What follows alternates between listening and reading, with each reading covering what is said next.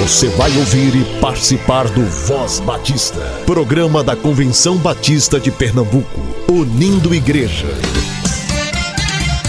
Voz Batista de Pernambuco, bom dia! Bom dia, bom dia!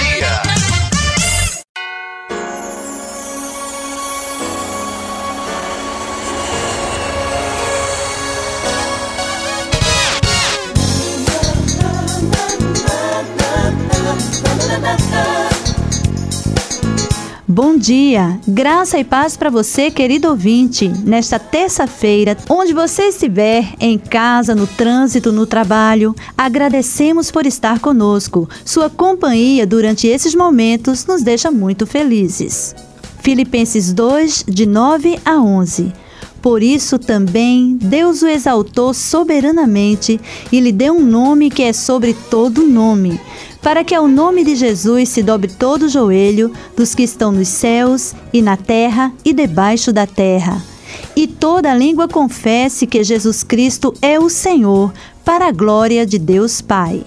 Ouça o hino Doce Nome com o grupo Vencedores por Cristo.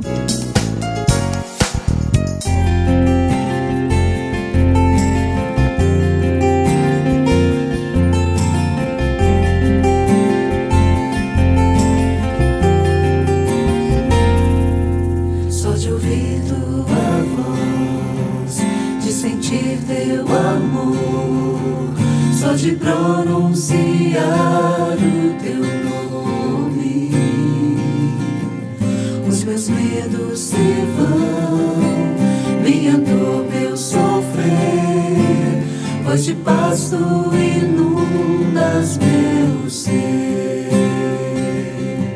Só de ouvir tua voz, de sentir teu amor, só de pronunciar o teu nome. Os meus medos se vão, minha dor, meu sofrer, pois de pasto inundas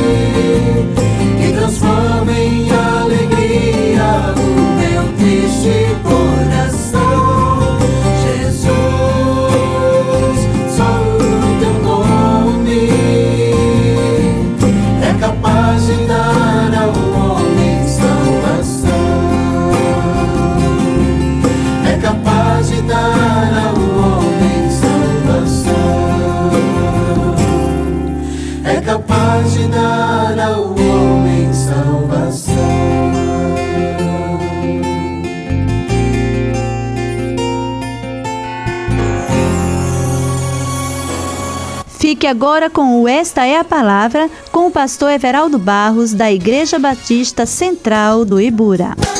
Voz Batista, bom dia. Esta é a Palavra.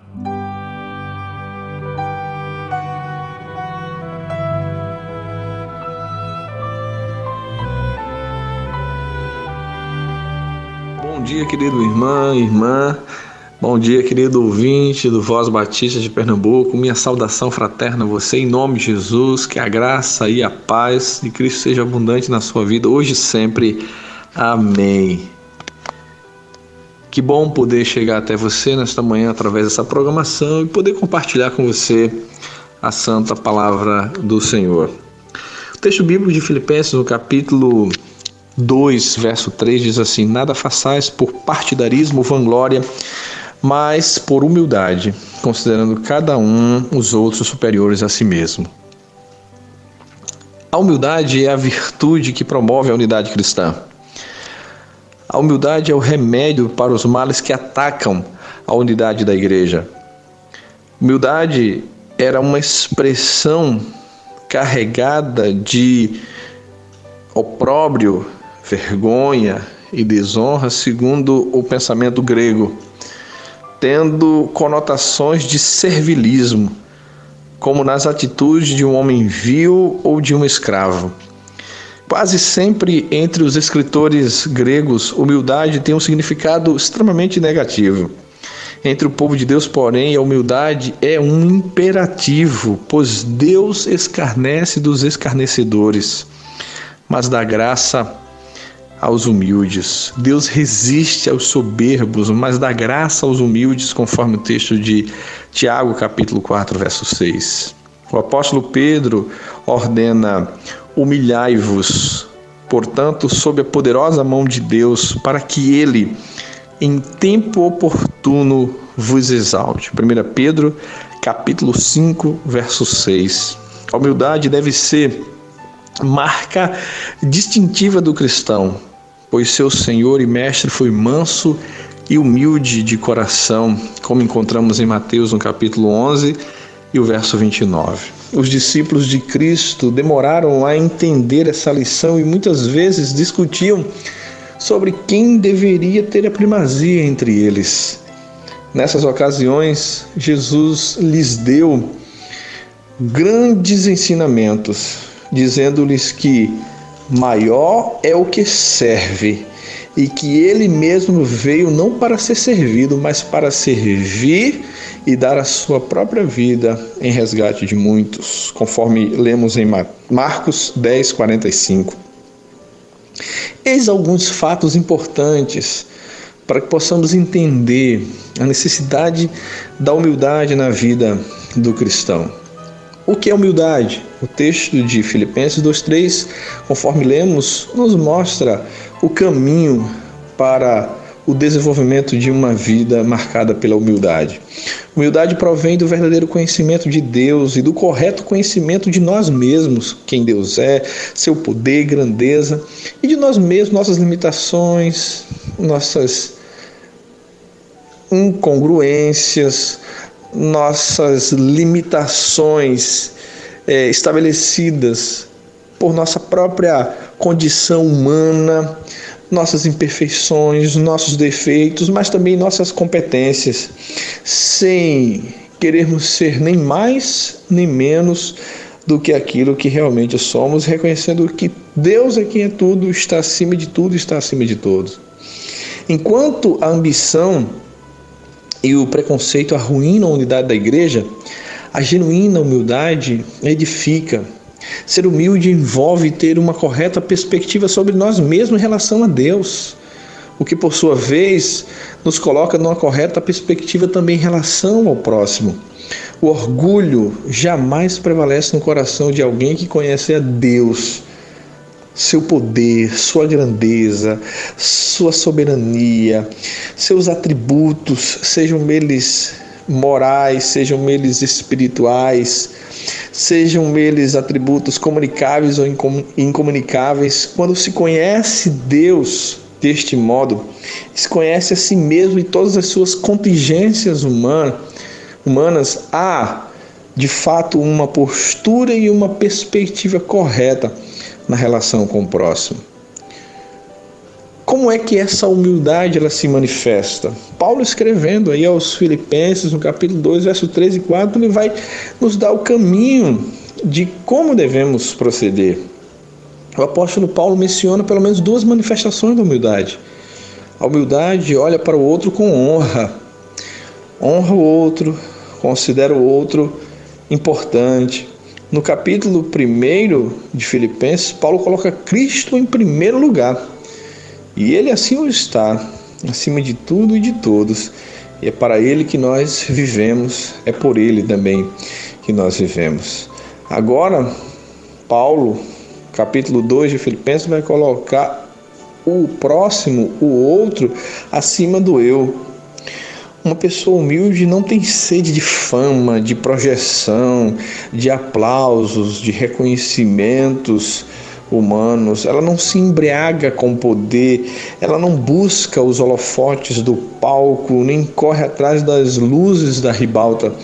Uma pessoa humilde não canta como se estivesse diante do espelho, declarando: "Com grande és tu". Pelo contrário, ela em seu coração e alma engrandece ao Senhor e reconhece que grande é o Senhor, e ela é serva, instrumento nas mãos do Senhor para cumprir os propósitos do coração do seu Senhor. A humildade busca o interesse do outro com solicitude e em profunda consideração. A igreja de Filipos era uma igreja multirracial. Vejamos bem a composição daquela igreja. Lídia era uma mulher judia rica. A jovem liberta era uma escrava grega e o carcereiro era um oficial romano de classe média. Nessas condições, não era fácil manter a unidade da igreja. Ter interesse em proteger os interesses alheios, porém, faz parte dos alicerces da verdadeira ética cristã. No mundo, cada um cuida primeiro de si e pensa somente em si e tem um olhar atento para os seus próprios interesses. Os interesses dos outros estão fora do seu verdadeiro campo de visão. Por isso, tampouco existe no mundo verdadeira comunhão, unidade, harmonia, mas somente o medo recíproco e a ciumenta autodefesa além de uma competitividade selvagem e às vezes desumana. Na irmandade da Igreja de Cristo, pode e deve ser diferente. A humildade nos traz um exemplo supremo, e esse exemplo está baseado no próprio Jesus, conforme o próprio apóstolo Paulo nos orienta no verso 5 do capítulo 2. Tendo o mesmo sentimento que houve também em Cristo Jesus Neste capítulo 2 da carta de Paulo aos Filipenses, ele cita quatro exemplos de humildade. Coloca o outro na frente do eu e apresenta Jesus como modelo por excelência deste que se humilhou a si mesmo para ser obediente até a morte e morte de cruz. Porém, um argumento decisivo é exatamente este: é Cristo. O exemplo de Cristo é sempre o argumento supremo de Paulo na exortação ética da relação cristã, da vivência em comunidade. Principalmente quando se trata do interesse altruísta pelo bem-estar do próximo. Se o exemplo de Cristo deve ser seguido, é melhor então interessar-se mais pelos direitos dos outros do que pelos nossos direitos. Cuidar principalmente dos direitos e necessidades dos outros. E pensar também nos nossos deveres em relação aos outros e dos outros em relação a nós, mas colocando Cristo acima de todos, colocando o próximo acima do próprio eu para que nossos direitos não estejam acima dos direitos dos outros, mas que saibamos atribuir, dar o devido valor, importância ao direito dos outros, ao outro em si, como ser humano importante, criado por Deus e que também é especial para Deus, assim como nós o somos. O texto que registra a encarnação, o esvaziamento, a humilhação, a obediência, Morte e Exaltação de Cristo não é uma peça doutrinária escrita por um teólogo de gabinete que está traçando luzes é, reluzentes e com isso trazendo verdades doutrinárias contra simplesmente um embaçamento de outras doutrinas. Na verdade, esse texto é escrito por um homem que, com humildade e amor, ele lutava pela verdadeira concórdia dos seus irmãos. Estava trazendo ensinos preciosos, sim, mas, sobretudo, estava na vivência de princípios práticos da vida cristã, exercitando-os no seu dia a dia. Essas frases, com seu teor dogmático, são parte dessa luta e dessa vivência da espiritualidade desse homem. A leitura correta desse precioso, magno texto cristológico não é apenas aquele que trata da humilhação e exaltação do Filho de Deus, mas aquele que abala o nosso coração egocêntrico, egoísta e vaidoso, por meio da trajetória seguida por Jesus, para que, inspirados nele, possamos ter o mesmo sentimento que ele teve, dedicando sua vida e que possamos dedicar nossas vidas a Deus e ao próximo, para o serviço do reino de Deus. E por sua vez, o texto bíblico diz: Ele deu o nome que está acima de todo nome, para que ao nome de Jesus se dobre todo o joelho, nos céus, na terra e debaixo da terra, e toda língua confesse que Jesus Cristo é o Senhor para a glória de Deus Pai. Que, movidos por esse exemplo, vivamos com profundidade e com relevância a vida cristã. Deus continue abençoando sua vida. Um carinhoso abraço. Fique na doce paz.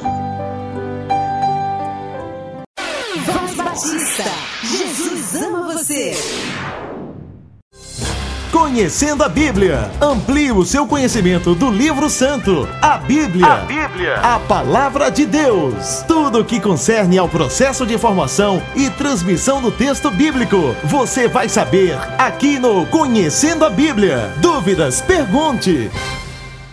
Saúde e paz aos amados. Aqui é o pastor Marcos Bittencourt, trazendo hoje mais um programa Conhecendo a Bíblia. E o Conhecendo a Bíblia de hoje traz uma questão interessante. Por que o Antigo Testamento registra tantas e extensas genealogias? Essa pergunta é de fato feita por pessoas que observam que em algumas páginas do Antigo Testamento nós temos muitas genealogias. Se você observar, por exemplo, em 1 Crônicas, né, os nove primeiros capítulos só tem genealogia. Também temos genealogia em Gênesis e em outros livros do Antigo Testamento. No Novo Testamento também temos genealogias, em Mateus, por exemplo, em Lucas.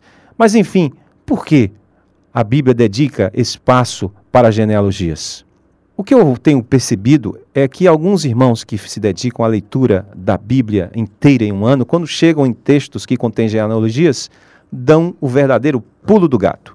Acham esses textos enfadonhos, e desnecessários para uma aplicação espiritual em suas vidas. Entretanto, as genealogias possuem um valor teológico histórico enorme. Elas estão mais localizadas no contexto do retorno dos judeus do exílio depois de 70 anos ali na Babilônia. Esse retorno aconteceu quando, em 538 a.C., depois do Edito de Ciro, os judeus voltaram para a sua pátria, para a sua terra, Israel. Naquele momento, eles enfrentaram um precário e instável momento de reconstrução de sua cidade e de suas tradições. Os trabalhos de reconstrução da cidade e também do templo avançavam muito lentamente. Problemas relacionados com a falta de dinheiro, estiagem, pragas na agricultura levavam o povo a um desânimo e a uma apatia religiosa, chegando mesmo até a eh, influenciar o clero é, os sacerdotes também estavam desanimando. Um outro problema aqui diz respeito ao povoamento da região durante o exílio babilônico. Nesse período, samaritanos, árabes e outras raças haviam entrado no sul de Israel, provocando no retorno do cativeiro, aquele choque racial. De um lado, existia a aversão que os judeus tinham aos estrangeiros. Do outro, os esforços dos estrangeiros para debilitar a moral e os costumes dos judeus repatriados, inclusive com sabotagem aos projetos de reconstrução da cidade e dos muros de Jerusalém. Você deve se lembrar de Neemias, como ele enfrentou a revolta e a reação de Sambalat, Gesem e outros samaritanos e árabes. Se até mesmo muitos sacerdotes estavam se casando com mulheres estrangeiras por causa da situação financeira precária, é possível aqui entendermos as severas medidas de Esdras, lá no capítulo 10 e também no capítulo 13 do livro de Neemias. Capítulo 10 do livro de Esdras, capítulo 13 do livro de Neemias. O problema agora, no retorno do exílio, é definir quem é judeu e o que significa ser judeu. Em outras palavras, o que é obedecer à Torá, a lei? Quem é o verdadeiro fiel? Por isso, as listas genealógicas extensas que se encontram nos livros de 1 Crônicas e também no livro de Esdras, Neemias e em outros livros do Antigo Testamento. A finalidade dessas listas é enraizar um povo desenraizado. Assim, o judeu que voltava do exílio babilônico ele podia reconstruir a memória dos seus antepassados. Ele podia saber se ele era descendente de Abraão, descendente de Isaac, descendente de Jacó, descendente ou não de José ou de um dos doze filhos de Jacó. Enfim, enraizar um povo desenraizado. Convém lembrar que as genealogias também serviam para incluir um judeu na condição de cultuador no templo restaurado em Jerusalém, além de demonstrar credenciais para poder e propriedade. Pois é, espero tê-lo ajudado com mais um Conhecendo a Bíblia. Até o próximo programa. Conhecendo a Bíblia. Amplie o seu conhecimento do livro santo, a Bíblia. A Bíblia. A palavra de Deus. Tudo o que concerne ao processo de formação e transmissão do texto bíblico. Você vai saber aqui no Conhecendo a Bíblia. Dúvidas? Pergunte. Voz Batista de Pernambuco. Notícias. Notícias.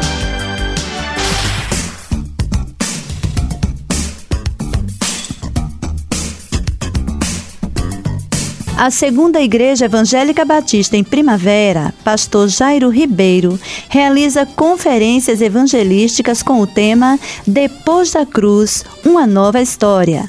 Será no sábado 24 de agosto, às 7 da noite, e no domingo 25, às 6 da noite. A mensagem será com o pastor Jonas Loureiro, pastor auxiliar da primeira Igreja Batista em Ponte dos Carvalhos. A segunda Igreja Batista em Primavera está situada na rua José Inácio Camilo, 228, Centro Primavera. A Associação Batista Capibaribe celebra seus 43 anos de organização. Será no sábado 31 de agosto, a partir das 8 e meia da manhã, com um delicioso café oferecido pela igreja. Às 9 horas, Assembleia Extraordinária para a Reforma do Estatuto. E às 10 da manhã, culto de gratidão com a participação da juventude da Igreja Batista em Pinheiros, em São Lourenço da Mata. A segunda Igreja Batista em Camaragibe está localizada na rua Joaquim Cavalcante de Santana, 679, no centro de Camaragibe. A Igreja Batista em Cavaleiro realizará o seu quinto fórum com o tema Os Cibercrimes. Participará o senhor Giovanni Santoro, chefe de comunicação social da Polícia Federal de Pernambuco. Será no sábado, 24 de agosto, às 2 horas da tarde, no Templo da Igreja Batista em Cavaleiro, situada na rua Paz de Andrade, 187, Cavaleiro. Envie notícias de sua igreja, associação, organização ou instituição para o programa Voz Batista através do telefone 3301 7890 ou via e-mail vozbatista@cbpe.org.br. Voz Batista de Pernambuco. Notícias. Notícias.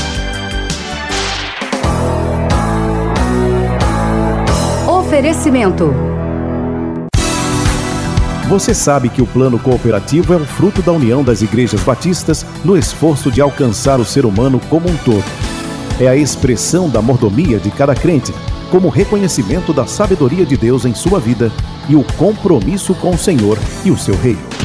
Contribua mensalmente com o plano cooperativo para que a obra de Deus cresça ainda mais no Campo Batista Pernambucano. Plano Cooperativo o plano de quem ama missões. Convenção Batista de Pernambuco.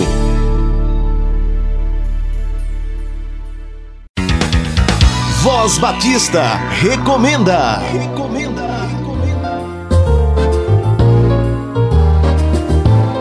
E aí, gente, bom dia. Aqui é Rayane, da Jubap, a Juventude Batista de Pernambuco. A gente está com uma campanha muito especial durante esse mês da juventude. Vai ficar disponível até o dia 31 de agosto o primeiro censo Jubap. Esse censo, agora em 2019, é, vai ser para ajudar a entender melhor a nossa juventude estadual e para que a gente possa atuar de uma melhor maneira possível. Mas para dar certo, a gente precisa da colaboração de daqueles que se identificam como jovens batistas de nosso estado, respondendo e compartilhando o link é, para todo jovem adolescente batista que eles também conhecerem. Então, é muito importante que todos, sem exceção, respondam para que a gente pegue uma amostra boa dessa população.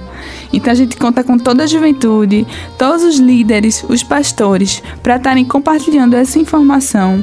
E tudo isso está registrado na nossa página no Instagram.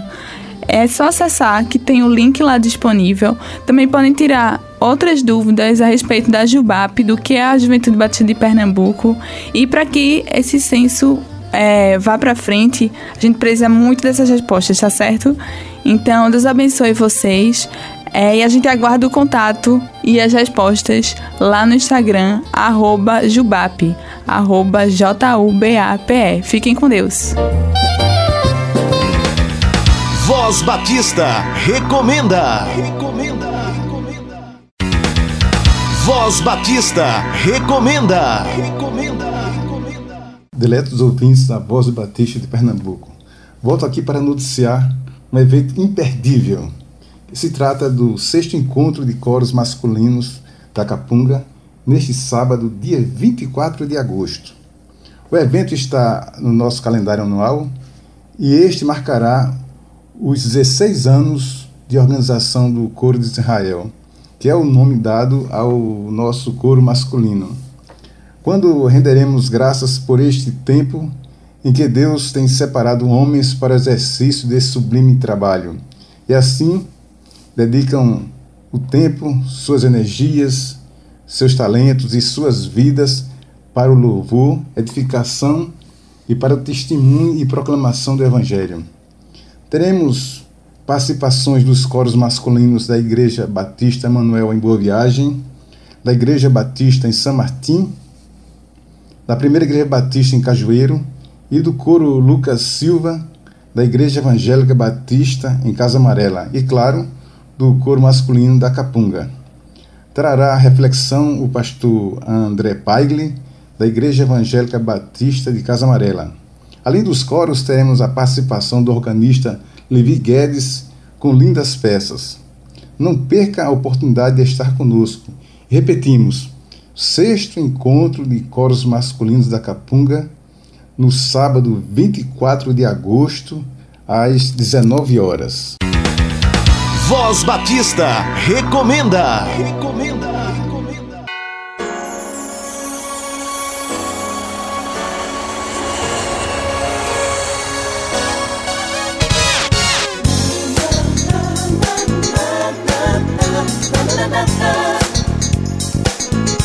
Finalzinho do programa Voz Batista e desejamos a você uma ótima terça-feira. Que a presença do Santo e Doce Espírito de Deus seja sentida e vista em sua vida.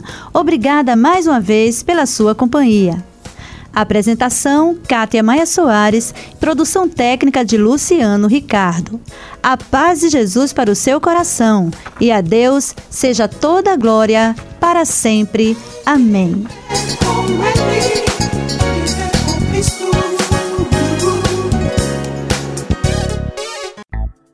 Voz Batista. Envie notícias, sugestões ou críticas por e-mail. vozbatista@cbpe.org.br ou pelo fone 81 3301 7890. Você ouviu e participou do Voz Batista, programa da Convenção Batista de Pernambuco, unindo igreja. Obrigado por sua atenção e companhia. Até a próxima edição.